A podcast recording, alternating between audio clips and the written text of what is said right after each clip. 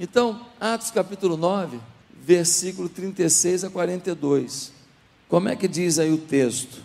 Em Jope havia uma discípula chamada Tabita, que em grego é Dorcas, que se dedicava a praticar boas obras e dar esmolas.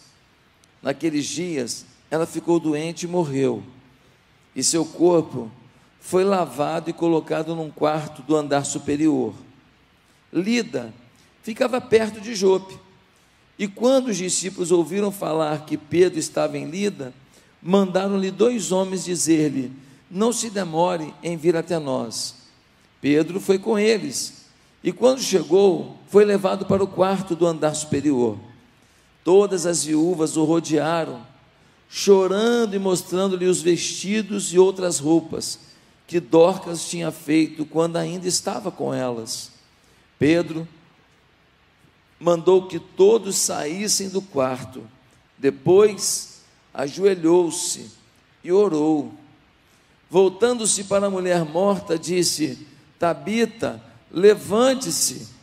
Ela abriu os olhos e, vendo Pedro, sentou-se. Tomando-a pela mão, ajudou-a a pôr-se em pé. Então, chamando os santos e as viúvas, apresentou-a viva. Este fato se tornou conhecido em toda a cidade de Jope, e muitos creram no Senhor. Pedro ficou em Jope durante algum tempo com um curtidor de couro chamado Simão. Queridos, a cidade aqui é Jope. É a cidade portuária ao lado de Tel Aviv, de onde Jonas saiu para Tarsis e não para Nínive, conforme conta a história, e por conta disso foi jogado no mar e engolido por um grande peixe. Nessa cidade também, é a cidade onde Pedro ficou hospedado na casa de um homem chamado Simão Curtidor, e lá ele teve uma visão. E através dessa visão, foi à casa de Cornélio e lá pregou o evangelho para um gentio, ou seja, uma pessoa que não era judeu. E por conta disso, o evangelho começou a se espalhar também, junto aos gentios. Essa cidade agora vive um momento interessante um momento de comoção, um momento de muita gente chorando, de muita gente abatida. E o motivo é porque morreu uma mulher na cidade. Será que essa mulher, ela é uma senadora? Será, será que ela é a prefeita? Será que ela é dona de alguma companhia importante para a grande cidade de Jope? Não ela é uma costureira. Uma função que teoricamente não chama tanta atenção assim para uma cidade inteira. Mas muita gente estava chorando a partida dessa mulher. E quem que estava chorando? Principalmente as pessoas pobres. Estavam chorando as viúvas, estavam chorando os órfãos. Porque Tabita ou Dorcas, ela costumava costurar e fazer roupas para quem não tinha dinheiro para comprar. Roupa naquela época era algo caro.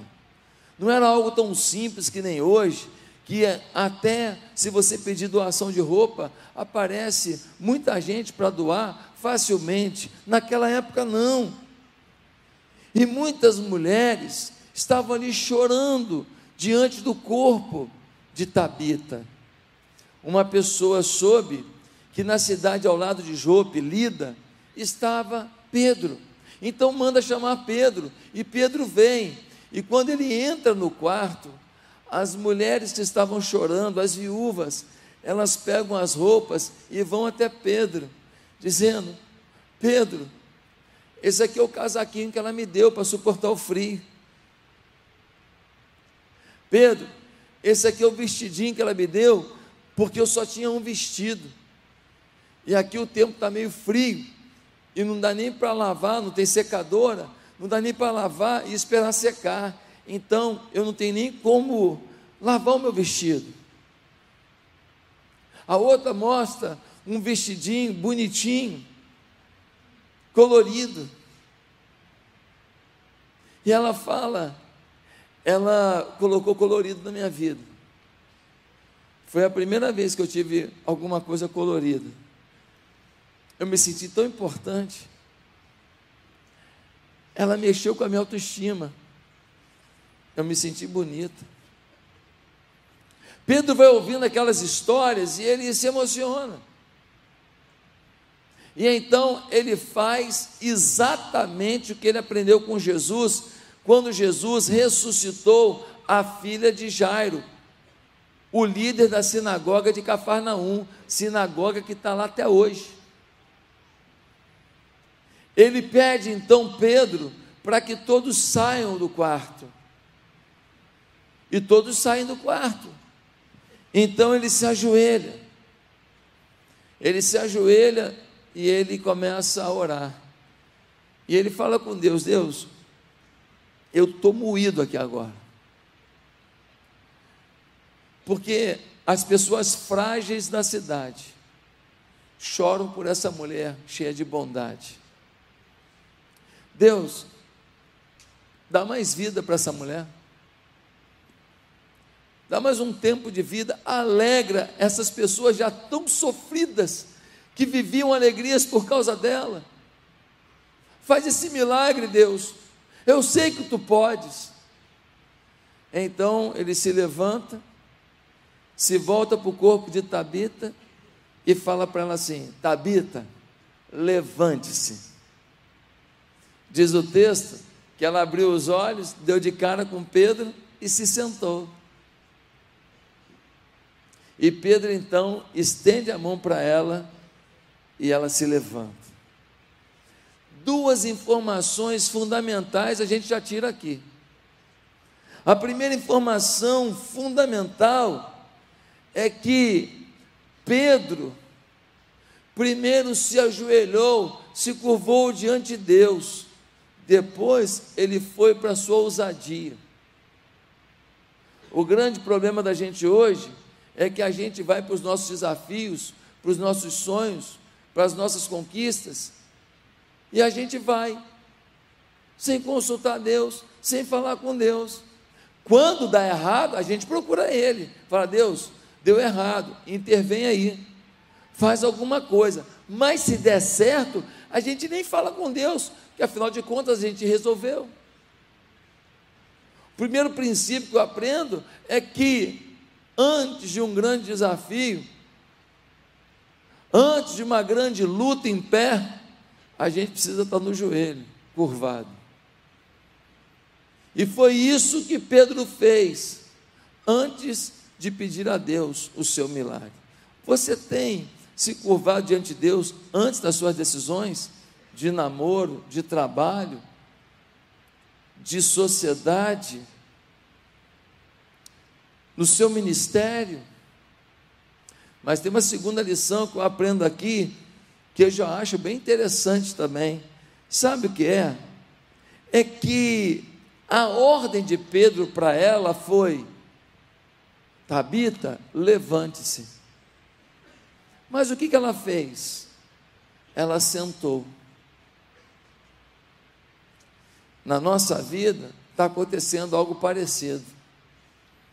Muitas vezes, Deus te dá um milagre completo e você pega pela metade.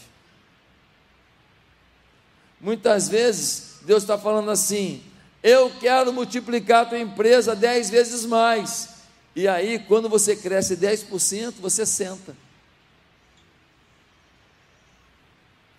Porque tá bom, consegui 10%, e o que Deus queria é multiplicar dez vezes mais, porque você teria uma influência dez vezes maior, e você poderia abençoar pessoas dez vezes mais.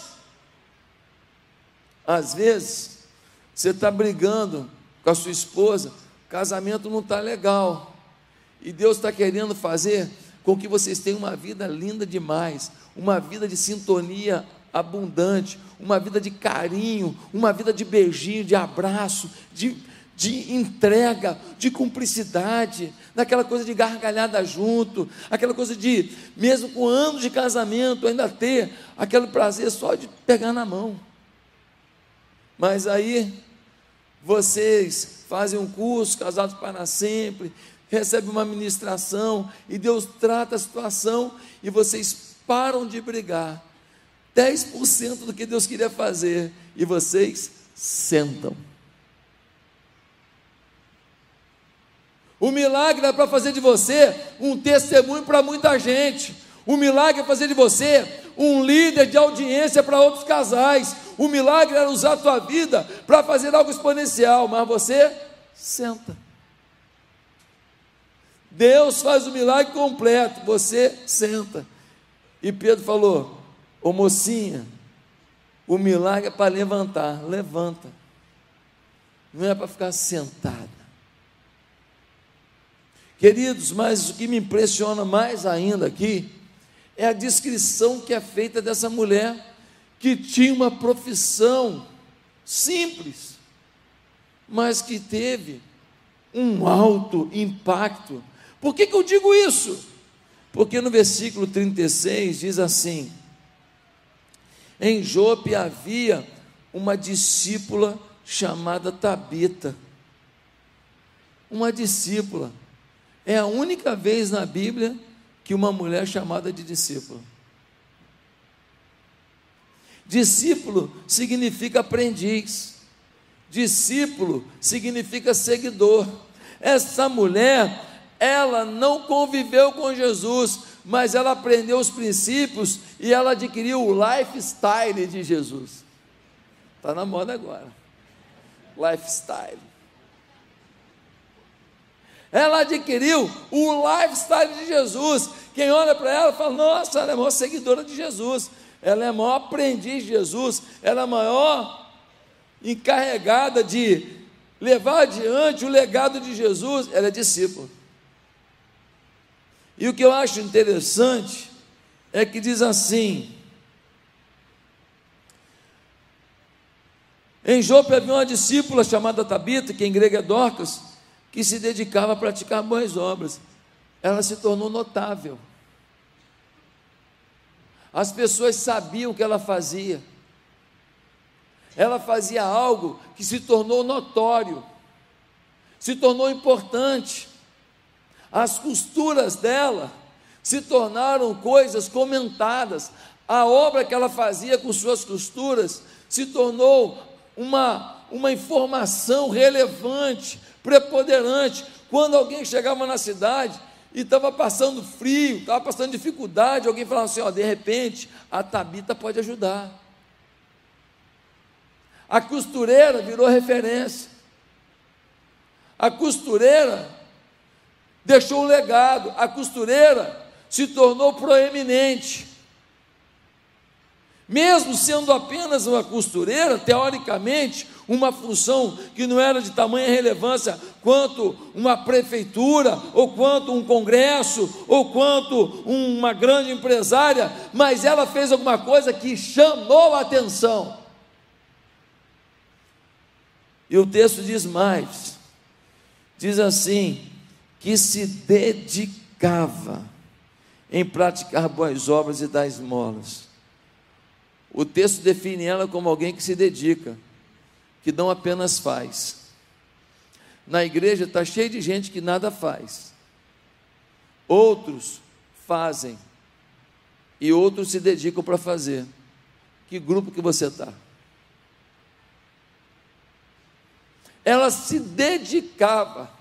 Ela não queria apenas fazer, ela se dedicava. Ela conhecia a palavra excelência.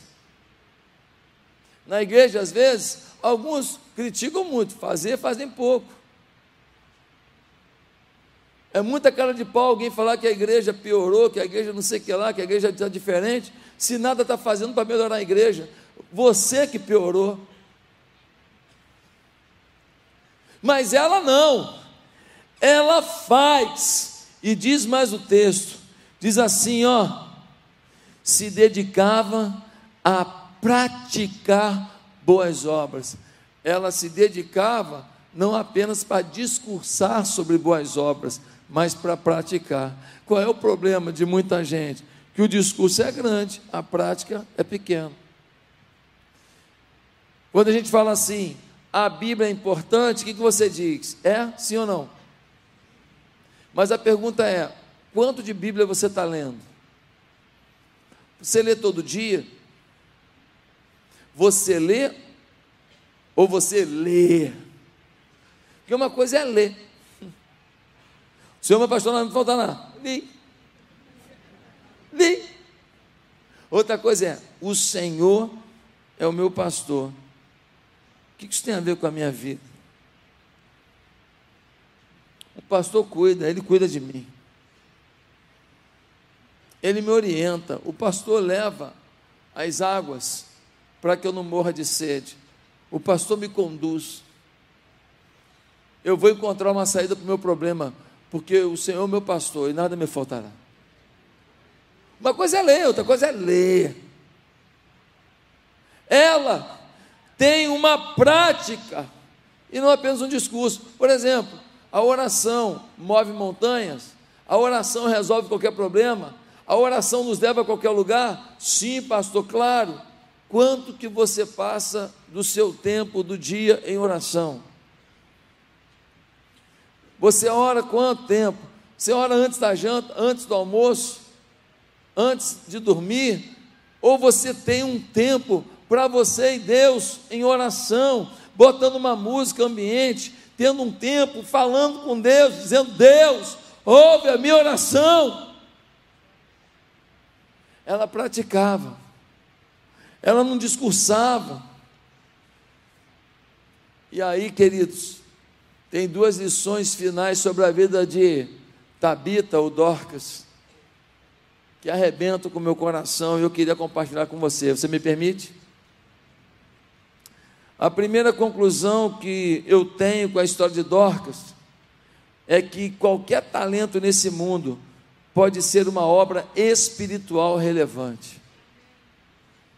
Qualquer talento neste mundo pode ser uma obra espiritual relevante. Versículo 39 diz assim: Pedro foi com eles e quando chegou foi levado para o quarto do andar superior. Todas as viúvas o rodearam, chorando e mostrando-lhe os vestidos e outras roupas que Dorcas tinha feito quando ainda estava com elas. Dorcas era uma costureira, ela não sabia pregar, cantar, administrar, fazer gestão, planejamento estratégico, planilha, perfil comportamental. Não, não, não, mas ela sabia costurar. E ela falou: Senhor, como eu posso usar o meu talento para a tua obra? Ela descobriu. Eu queria perguntar se você tem algum talento. Eu queria perguntar se você tem algum dom. Às vezes nós queremos um dom que a gente acha mais importante. Eu queria pregar para a multidão, eu queria falar para a multidão, eu queria cantar para a multidão. Mas eu queria dizer para você que o que fez essa mulher notável na cidade não foi discurso nem técnica, foi apenas costura. Meus queridos, o que você sabe fazer bem, será que dá para usar isso para Deus? Será que o seu talento como engenheiro, como arquiteto, como costureira, como cozinheira, como pintor, como manicure, como astronauta, dá para usar isso para Deus? Ela decidiu pegar o, o seu talento, que parecia o menor dos talentos, e transformou numa arma de vitória que encantava o coração das pessoas. Eu já contei aqui de uma mulher que eu pastoreei, o marido deixou essa irmã, e ela começou a ensinar outras mulheres sobre costura. Ela era costureira. E ela começou a ensinar para as mulheres a costurar, e as mulheres começaram a fazer roupa para os seus filhos.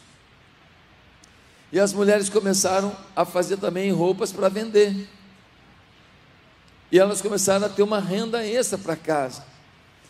E aí ela começou a atrair outras costureiras que também queriam dar aula, para ensinar mais gente a ter o seu ganha-pão.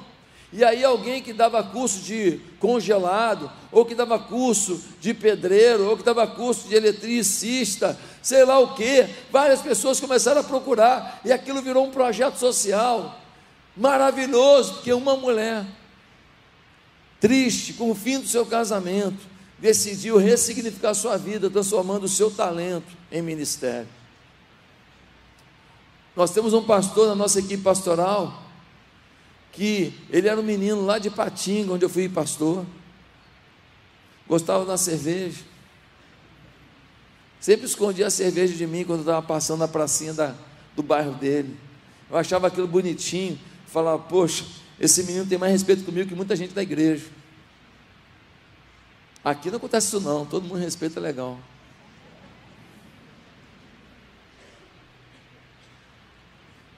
E aquele menino tinha um sonho de ser jogador de futebol, mas não deu não.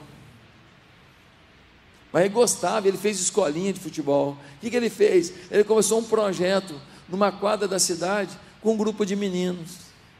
O grupo foi aumentando, os pais foram ficando encantados. Ele ensinava de Jesus, ele ensinava de respeito à família, ele ensinava princípios, ele ensinava valores e ensinava futebol.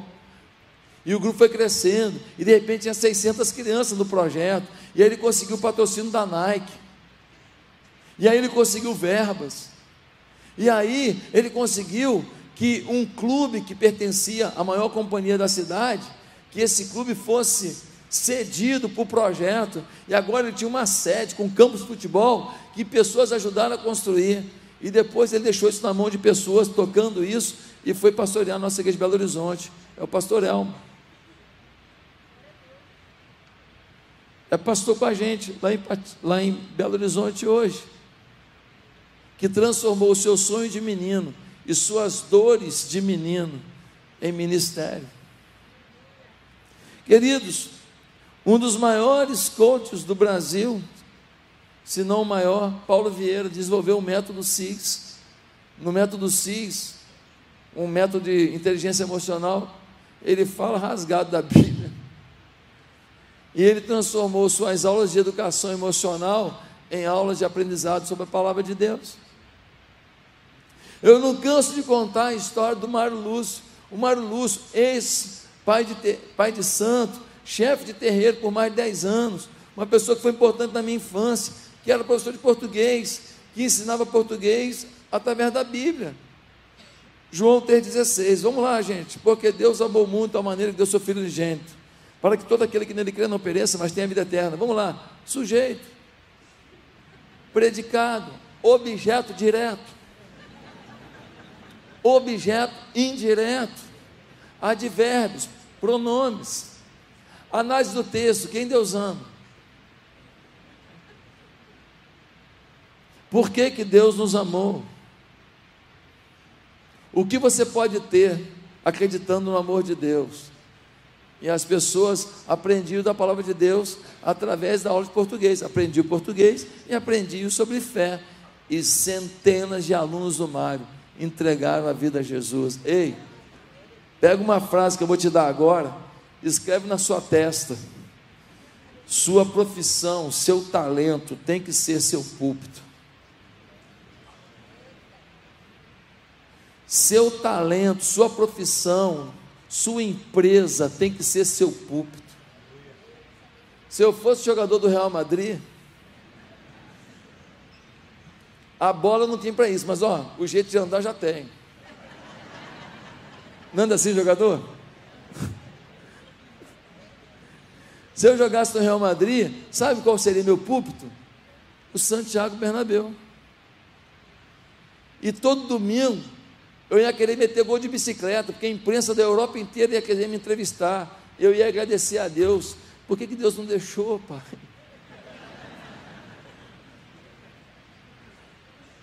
Faça do seu talento, do seu dom, o seu púlpito. Aonde você está, talvez eu nunca chegue lá, mas Deus te colocou lá para ser voz profética do reino. Abre a tua boca.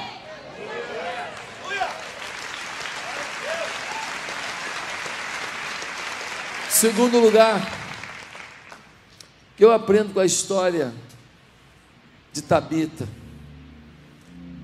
eu aprendo que mais que seu talento, o que impressiona as pessoas é o amor. Mais que seu talento, o que impressiona as pessoas é o amor. Não diz o texto que ela costurava bem.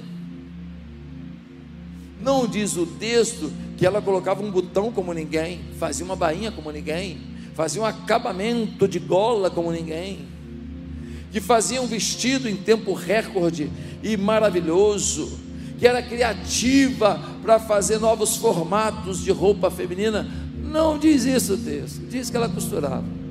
Talvez nem era lá essas coisas. Mas o que impressionava não era o talento, era o amor.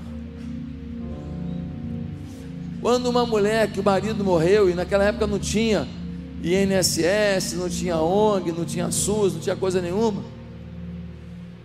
Quando uma mulher estava lá sem marido, e sem profissão, e passando dificuldade, e dormindo com frio, e andando com frio, e vinha a Tabita e falava: Eu fiz um casaquinho para você. Toma. Muitas mulheres falaram. Eu pensei que Deus não se importava comigo. Mas o seu gesto aqueceu meu coração. Quando uma mulher chegava com três filhos, pobrezinho, sem pai, e falava: Esse aqui não tem roupa, esse aqui está passando frio. Esse aqui, a roupa está toda encardida, porque ele brinca criança. E ele usa essa mesma roupa todo dia, porque eu não tenho dinheiro para comprar outra. E a Tabita botava uma roupinha nova, costurada em cada menininho daquele. E os menininhos se olhavam e falavam: Eu estou de roupa nova. A perda do pai, que tinha sido tão traumática às vezes era minimizada naquele momento, porque tinha alguém que se importava. Uma daquelas viúvas já não se achava mais nada, se achava feia, mas ganhou um vestido que foi tingido com algumas plantas que soltavam uma cor, e quem fez isso com muito amor foi a Tabita. E quando ela botou o vestido, o vestido assim, um tom meio amarronzado, e ela não tinha espelho, ela foi para a beira do lago, e no lago ela viu o reflexo, ela falou: Eu estou bonita. Aí a esperança voltou, não por causa da roupa, mas por causa do gesto de amor. Ah, queridos, sabe qual é o problema da gente? é que nós temos talentos e dons demais, mas a gente não sabe o valor de um abraço, de um beijo e de um obrigado por alguém que nada tem e que precisa da gente. Tem um jogador que foi multicampeão no Liverpool. Ele é um africano senegalês chamado Sadio Mané. Esse jogador foi campeão mundial pelo Liverpool, fez um monte de coisa pelo Liverpool. E as pessoas falaram: você não, não anda com carrão, você não, não anda com relógios. E ele respondeu: Para que quero dez Ferraris, vinte relógios com diamante e dois aviões? O que faria isso pelo mundo? Eu passei fome, trabalhei no campo, joguei descalço e não fui ao colégio. Hoje posso ajudar as pessoas Prefiro construir escolas e dar comida ou roupa às pessoas pobres. Construir escolas, um estádio. Proporcionamos roupas, sapatos e alimentos para pessoas em extrema pobreza. Além disso, dou 70 euros por mês a todas as pessoas em uma região muito pobre de Senegal para contribuir com a sua economia familiar. É, queridos, Mané que de mané não tem nada. Mané no nome. Mas mané é você. Que ainda não entendeu que você não vai ser lembrado pelo que você retém, mas pelo que você dá. Se o Mané tivesse três aviões, 50 relógios de brilhante, mais não sei quantas Harley Davidson de ouro, eu não estaria citando ele. Porque o que ele ganha não me importa, mas o que ele dá me emociona. Vocês não aguentam mais eu contar a minha história da bicicletinha amarela com a roupinha do Batman. Não vou contar. Você que nunca ouviu, assiste o próximo capítulo. Mas vou te contar da minha segunda bicicleta. A minha segunda bicicleta, e foi a única que eu tive, depois da amarelinha, quando eu já era já adolescente, ela foi uma bicicleta usada. Que o Mário Lúcio, aquele professor de português que evangelizava, que ele comprou do cunhado dele e me deu. E eu nunca vou me esquecer que aquela monarque azul usada foi o meu brinquedo predileto durante muitos anos. Posso não lembrar de tudo que o Mário ganhou, mas lembro do que ele me doou. É. Tem uma frase que eu queria que você guardasse agora na sua bochecha. Ah, se a gratidão dos pequenos nos alimentassem mais que os aplausos dos grandes. Infelizmente, nesse mundo de influencers, nós estamos às vezes mais preocupados com o aplauso dos grandes do que com a gratidão dos pequenos, que não vão nos dar visibilidade, mas nos darão as lágrimas do muito obrigado.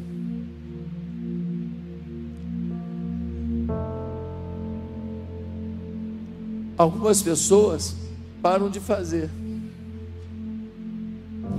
porque não são reconhecidos, porque não são aplaudidos, porque o pastor Josué nem soube o que eu fiz, porque não fizeram com amor genuíno, porque ainda que eu nunca perceba, e ainda que ninguém nunca te aplaude, não tem quem faça por alguém que precisa alguma coisa que não seja exaltado no céu e apreciado pelo próprio Deus.